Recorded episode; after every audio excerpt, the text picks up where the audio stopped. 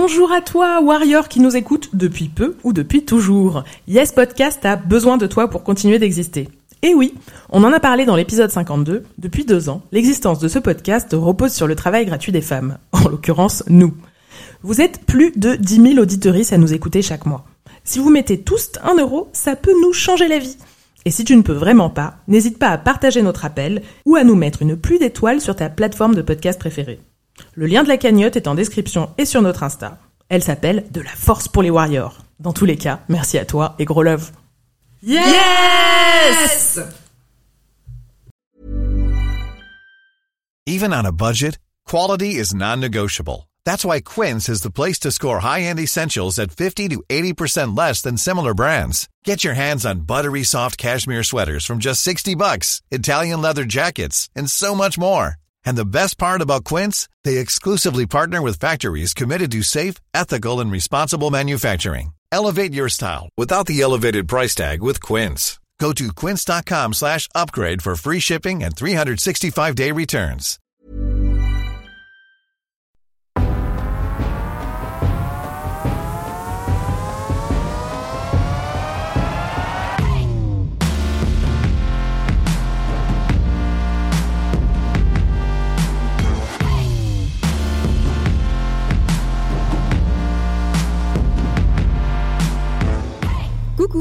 C'est Marguerite qui te parle pour un nouvel épisode bonus de Yes. Tous les mois, on te présente une warrior qui nous inspire, mais aujourd'hui, je vais faire une petite entorse dans le programme. Ce bonus, c'est surtout l'occasion de rattraper un rendez-vous manqué avec Sarah Sépulcre, enseignante en communication à l'Université catholique de Louvain en Belgique. Si tu nous suis avec attention, tu sais peut-être qu'en mars dernier, nous avions organisé avec l'Université de Lille un enregistrement spécial en public dans le cadre du festival Cinémania. Parmi nos invités en plateau, Sarah devait apporter son éclairage en tant qu'universitaire. Ça s'annonçait super intéressant, on avait très très hâte de bouger de Marseille pour faire ce petit voyage dans le nord, mais voilà, le corona est passé par là, alors on a dû annuler. Mais nous, tu le sais, on lâche rien, alors quelques mois plus tard, on a pu reprogrammer l'événement pour fin octobre. Sarah devait encore une fois faire partie de l'aventure, mais voilà, patatras, re-corona, reconfinement, et nos plans sont encore une fois tombés à l'eau. On a fini par enregistrer l'épisode dans les studios de Radio Grenouille à Marseille, Warrior et série, qui est sorti il y a deux semaines. Mais franchement, je trouvais ça trop, trop, trop dommage de ne pas vous faire profiter de l'expertise de Sarah. Depuis 2009, elle donne des cours sur les séries télé et euh, ça paraît peut-être un petit peu euh, anecdotique ou un peu futile, mais elle dit souvent à ses étudiants en sciences de la communication que c'est le cours le plus important. Voilà, Sarah, elle rigole pas avec les séries. Bah oui, parce que c'est le média que presque tout le monde regarde. Plus que la littérature, que les documentaires ou que le cinéma, c'est là que l'on élabore les représentations que l'on a du monde, mais aussi des stéréotypes de genre, ce qui nous intéresse, nous, dans le podcast Yes. J'ai donc commencé par demander à Sarah si, en tant que femme, elle s'est sentie représentée par les séries qu'elle regardait dans les années 90. Est-ce que je me sentais représentée? Bah oui et non. Quand on est une fille, je suis une fille, je, m'assigne comme une femme, cisgenre, on n'a pas trop de soucis par rapport aux séries. Même dans les années 90 ou même euh, au tournant des années 2000, euh, en général, il y avait des femmes dans les séries. Par contre, euh, je me suis jamais reconnue comme une femme euh, hégémonique. C'est une femme féminine hégémonique. Et je sais même pas d'ailleurs très très bien ce qu'on doit mettre là-dedans. Enfin, je crois que tout le monde a compris ce que je viens de dire. Mais euh, pour moi, définir ce que c'est qu'une femme facilement, c'est pas évident. C'est-à-dire que je, je, suis vraiment moi dans plutôt dans le pluriel de ce que ça peut signifier. Mais bon, je crois que tout le monde a compris ce que je voulais dire avec femme hégémonique. Parce que je me reconnaissais pas dans la blonde hollywoodienne euh, héroïne de séries télévisées. Donc à la fois oui, j'étais représentée, mais à la fois je me suis toujours sentie comme une fille pas fille, comme une fille pas suffisamment, pas assez ceci ou pas assez cela, pas assez jolie, pas assez féminine, etc. Et ça n'est que très récemment que j'ai pris conscience de ça aussi. C'est-à-dire que je me disais toujours, ben moi, je ne dois pas avoir des problèmes de rôle modèle, étant donné que je suis une fille, assignée fille, cisgenre, hétérosexuelle, ça va. Et en fait, je me suis rendu compte il n'y a pas si longtemps que ça, et le pas si longtemps que ça, c'est même l'année dernière, en discutant avec euh, une actrice, copine euh, et dramaturge lesbienne qui m'expliquait qu'elle ne s'était jamais sentie représentées dans les séries, parce qu'en fait les lesbiennes sont mal représentées dans les séries, ou alors elles doivent être super féminines, etc. en fait, toutes les phrases qu'elle disait, je les ressentais. Donc en gros, j'ai compris que je suis une femme masculine, j'ai compris que je suis une femme un peu butch, même si je suis hétérosexuelle, et qu'effectivement les femmes masculines, elles sont pas bien représentées non plus dans les séries. Et que donc toutes ces questions-là, eh ben, elles ont aussi euh, formé ma vision de moi-même, c'est-à-dire que je suis aussi le genre de femme qui pense qu'elle est pas assez fine, pas assez féminine, pas assez jolie. Donc ça ça, pèse aussi sur moi, euh, ces représentations-là. Si vous avez écouté notre épisode Warrior et série, vous savez qu'il y a tout de même un personnage qui l'a inspiré en tant que jeune scientifique. C'est Scully, de la série X-Files aux frontières du réel. D'où l'importance de diversifier les modèles féminins dans les séries et c'est d'ailleurs là-dessus qu'a travaillé Sarah après sa thèse. Mais rapidement, elle a eu envie d'aller plus loin, de remettre en cause les cases hommes et femmes. Et petit à petit, en fait, je n'ai plus du tout apprécié comment je travaillais. Et je me suis dit, mais comment travailler autrement? Pourquoi est-ce que quand je trouve un trait de caractère, je l'appelle féminin ou masculin? Qu'est-ce qui fait que être agressif, c'est masculin, et qu'être doux, c'est féminin. Pourquoi est-ce que être bavard, c'est féminin? Pour moi, ça faisait pas sens. C'est des manières habituelles et très binaires de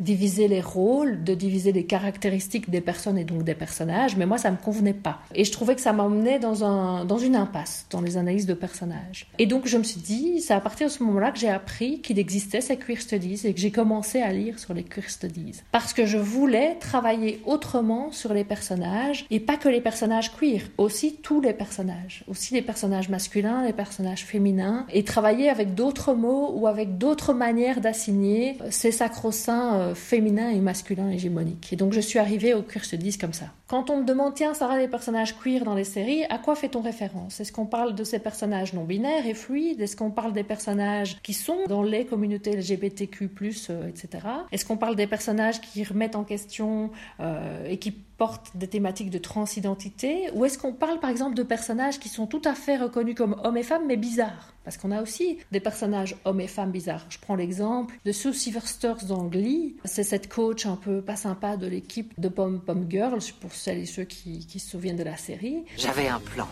Faire de ce lycée l'école la plus reconnue du pays. Consolider ma réputation de meilleur éducateur depuis Mao. Et ensuite partir au soleil couchant sur le dos d'un des cinq rhinocéros restants sur la planète. Sue Silversters en dans un épisode de la première saison, dit Je ne suis pas une femme. Ah bon? Comment tu sais que tu n'es pas une femme? Parce que j'ai pas d'utérus. Et comment tu sais que tu n'as pas d'utérus? Parce que une femme le sait, ça. Donc elle se définit à la fois comme n'étant pas une femme, mais en, étant femme. Donc est-ce que c'est ça aussi un personnage queer? Quelqu'un qui euh, a un langage paradoxal qui fait que finalement c'est pas si simple que ça de le mettre dans une case. Potentiellement, on est tous concernés par des questions de queer studies, mais aussi de fluidité et de non-binarité. Pour ceux qui ne euh, connaîtraient pas, est-ce qu'on peut juste rappeler ce que c'est, euh, fluide et non-binaire c'est une personne qui décide qu'elle n'est ni homme ni femme et qu'elle ne veut être étiquetée ni comme homme ni comme femme. Et généralement, il y a toute une question aussi sur ben, donc du coup quels sont les pronoms qu'on utilise concernant est-ce que c'est est-ce que tu es elle, est-ce que tu es il, est-ce que tu es yel par exemple? Et donc moi je ne me considère pas comme ça, c'est-à-dire que les gens euh, ils m'assignent et c'est très c'est correct, on peut dire que je suis une femme et on peut m'appeler elle, il n'y a pas de souci. Mais de nouveau, donc moi je me sens concernée parce que je me je suis quelque part dans cette frontière un peu bizarre euh, dans laquelle on est tous et toutes, hein, je pense, des choses. Mais effectivement, je ne suis pas une personne queer et donc jamais, je ne souhaite pas en tout cas euh, me faire porte-parole ou étendard parce que je trouve que c'est pas ma place. Mais ça n'empêche que je peux voir des représentations, je peux les interroger et y compris d'ailleurs sur toute cette manière d'assigner les hommes et les femmes peut être faire comme violence aussi aux femmes cis, hein, parce que je pense que ça fait aussi euh, violence, même si ça n'est rien comparé à la violence que peuvent vivre les personnes qui sont non-binaires ou les personnes qui sont trans. Et là, évidemment, euh, ma vie à moi a été beaucoup plus facile qu'une personne qui se considère encore aujourd'hui comme non-binaire où on sait que c'est pas simple. Moi, c'est ça qui m'intéresse pour le moment. C'est cette évolution qu'on sent. Alors, elle est encore trop lente, mais cette évolution qu'on sent des représentations qui casse la binarité, parce que je pense que la binarité est un gros problème. Personnellement, je trouve qu'il faut vraiment finir il faut vraiment qu'on en arrive à réfléchir les, genres et les identités comme beaucoup plus fluides que ce qu'on le fait maintenant.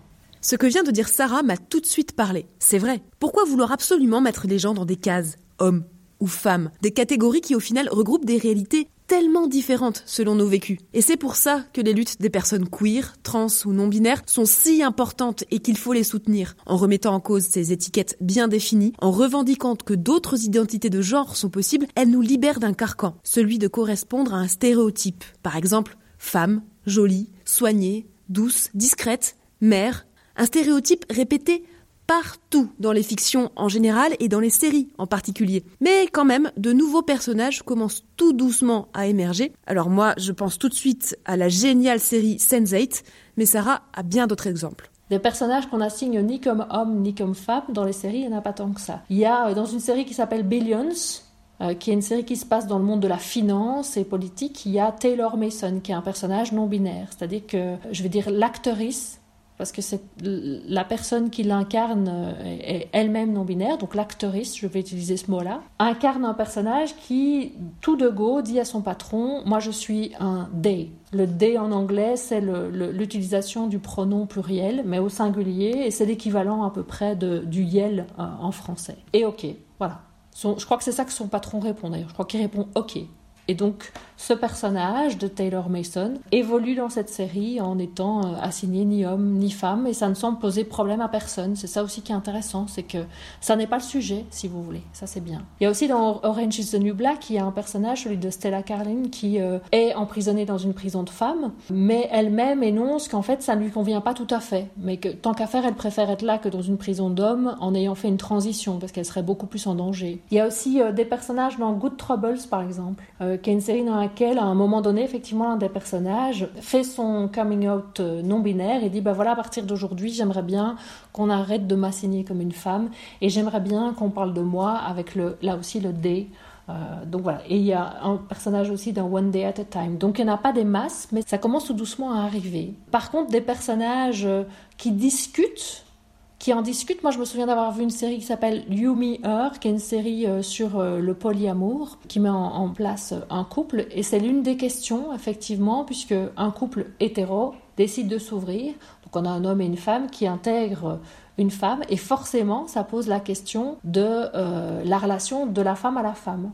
Euh, dans un trouble, tout le monde est en relation avec tout le monde. C'est pas un homme qui aurait deux femmes, c'est bien tout le monde est en relation avec tout le monde. Et forcément, ça amène les femmes à se poser la question de leur bisexualité, puisqu'elles sont aussi en lien avec l'homme, euh, et de l'une d'entre elles en fait se pose la question de son identité et au fil des saisons finit par dire qu'effectivement elle est non binaire. Mais c'est toute une discussion aussi entre qui se met en place. Et c'est ça qui est intéressant aussi, c'est le fait que ça puisse être discuté et faire débat dans les séries télévisées. Et c'est l'avantage majeur, moi je trouve séries télévisées. C'est-à-dire qu'on peut nous présenter des personnages à l'épisode 1, et puis dans l'épisode 2, 3, 6, dans la saison 2, faire évoluer ces personnages avec des discussions qui arrivent petit à petit, avec des prises de conscience, avec des coming out qui sont faits ou qui ne sont pas faits, mais en tout cas des choses qui se développent et qui se discutent. Et pour moi, c'est la force des séries, c'est de peut-être, c'est de parvenir à nous intéresser à des personnages qu'on qu'on creuse sur plusieurs saisons. Et donc forcément, ça laisse de la place et de l'espace à des évolutions. Il faut quand même être honnête, si on regardait une série qui ne cesse de nous dire la même chose et de nous raconter la même histoire pour chacun de ces personnages, on regarderait probablement une saison, peut-être deux, mais pas plus. C'est quand ces personnages prennent cher et prennent du coffre qui deviennent intéressants. Et je trouve que pour ça, les séries sont un bel outil. Alors, je ne dis pas qu'elles sont parfaites. Hein. C'est loin de moi l'idée de dire qu'elles sont parfaites, mais en tout cas, c'est un bel outil sur les questions de genre, je trouve. Bon, si ces nouveaux personnages émergent, ce n'est pas grâce à l'activisme queer des plateformes de streaming. Le but de ces sociétés, c'est de faire de l'audience, et donc de l'argent, dans un secteur de plus en plus concurrentiel. Pour Sarah, il y a trois raisons principales à ce timide changement des représentations dans nos séries préférées. Il me semble qu'il y a à la fois le paysage audiovisuel, il y a euh, l'évolution des séries elles-mêmes, euh, il y a l'évolution de la société. Alors qu'est-ce que je veux dire par là? L'évolution par exemple des séries elles-mêmes, on voit que les séries sont de plus en plus compliquées. On s'en aperçoit pas toujours, mais si on regarde une série des années 70, on va être un peu ennuyé parce qu'en fait ça raconte qu'une histoire, il n'y a pas beaucoup de personnages et on se rend compte alors qu'on répétait sans cesse les informations plusieurs fois dans l'épisode pour être sûr qu'on avait bien suivi. Aujourd'hui on voit bien que les gens sont beaucoup plus habitués de regarder des choses qui vont beaucoup plus vite, qui sont beaucoup plus plurielles. Et donc on a beaucoup plus de personnages, les séquences vont beaucoup plus vite, on répète moins de choses, on a même des séries dans lesquelles on nous donne pas certaines informations et, on les déduit. Donc les séries se sont complexifiées. C'est un auteur qui s'appelle Jason Mittel qui travaille sur la complexification du récit. Forcément, quand on complexifie les récits, on a besoin de personnages plus compliqués aussi. Et on a besoin de plus de personnages. Aujourd'hui, c'est très rare qu'on ait une série avec qu'un seul personnage.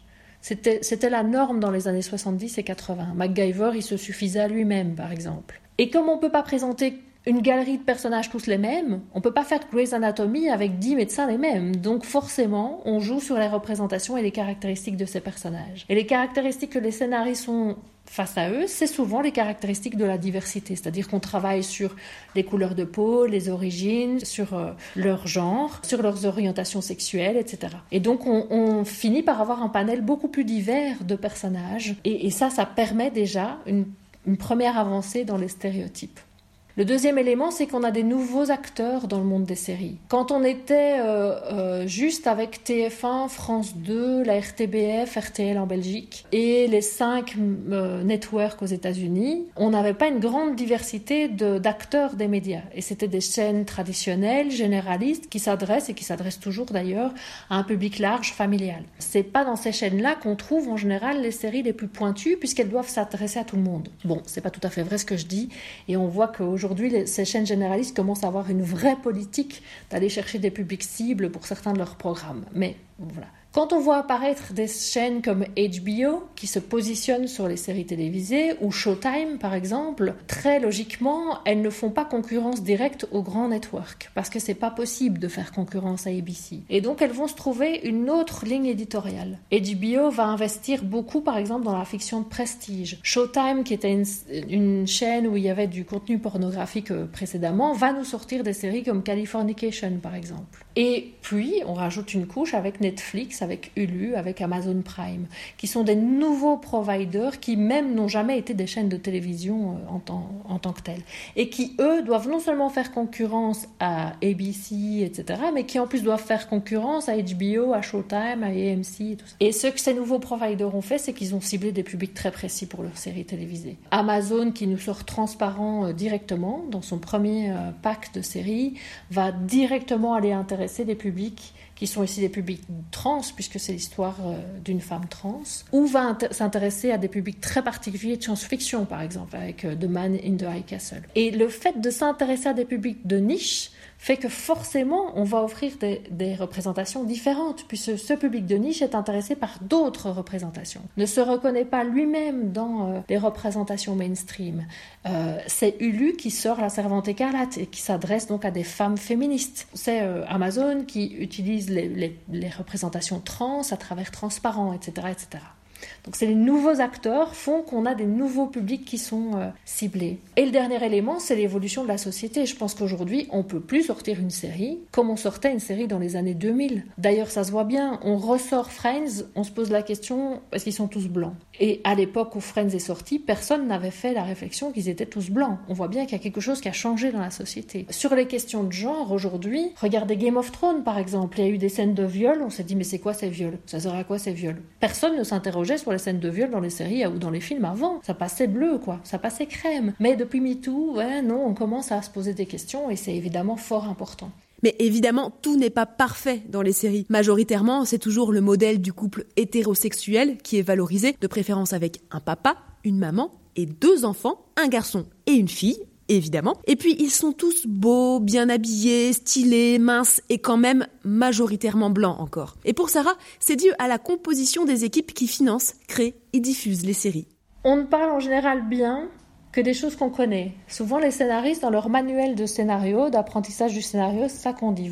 tu parles de ce que tu connais. Donc forcément, tant que les équipes de scénaristes seront composées d'hommes blancs qui ont une cinquantaine d'années, hétérosexuels, on n'aura pas des choses très diverses. Aussi, J'en suis un bon exemple, c'est-à-dire qu'on peut faire des recherches sur les questions de non-binarité en étant soi-même pourtant une personne qui s'assigne comme binaire. Hein. Enfin, comme euh, j'ai dit tantôt, c'est pas si simple, mais je suis une femme cis quand même. Mais n'empêche, il y a des choses que je ne me permettrai pas de dire parce que je ne sais pas ce que c'est. C'est pas mon expérience. Euh, et je pense que donc il faut travailler sur la diversité des équipes. Pour finir, j'ai demandé à Sarah de me citer deux personnages de série qui l'ont particulièrement marqué, à part Scully, bien sûr, dont on a déjà parlé tout à l'heure. C'est vraiment une, question compliquée, ça. Je vais commencer par Ali Pfefferman dans Transparent. Transparent, c'est cette série d'Amazon qui s'intéresse vraiment euh, au parcours de cette femme trans. People live secret lives. And people live very lonely lives.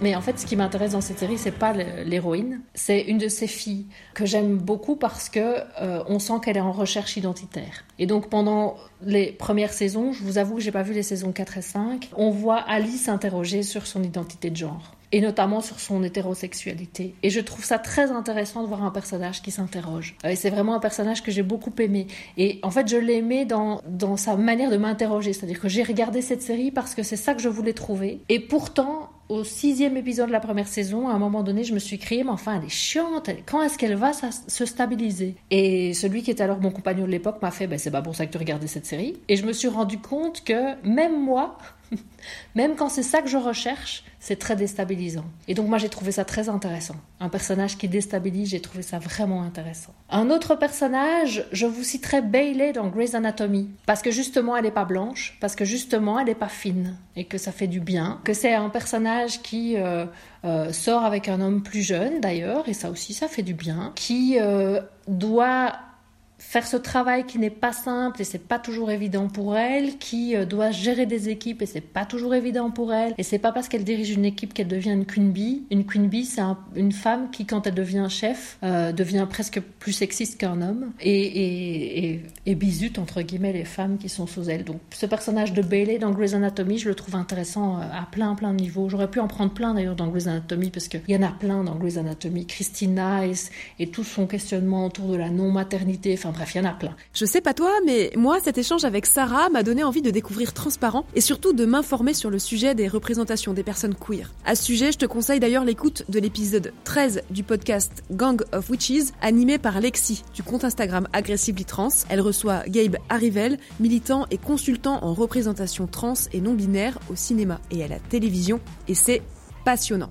Merci à Sarah Sépulcre pour la discussion. J'attends avec impatience la parution de ton prochain livre. Yes, c'est un podcast produit à Marseille par Popcast. N'hésite pas à commenter et à partager tes réflexions autour de cet épisode sur iTunes et sur les réseaux sociaux at Yes Podcast. Yes, évidemment, avec 3 S, tu le sais. Je te laisse, mais en attendant le prochain épisode, n'oublie pas, tu n'es pas un personnage secondaire. L'héroïne de ta vie, c'est toi. Bisous bisous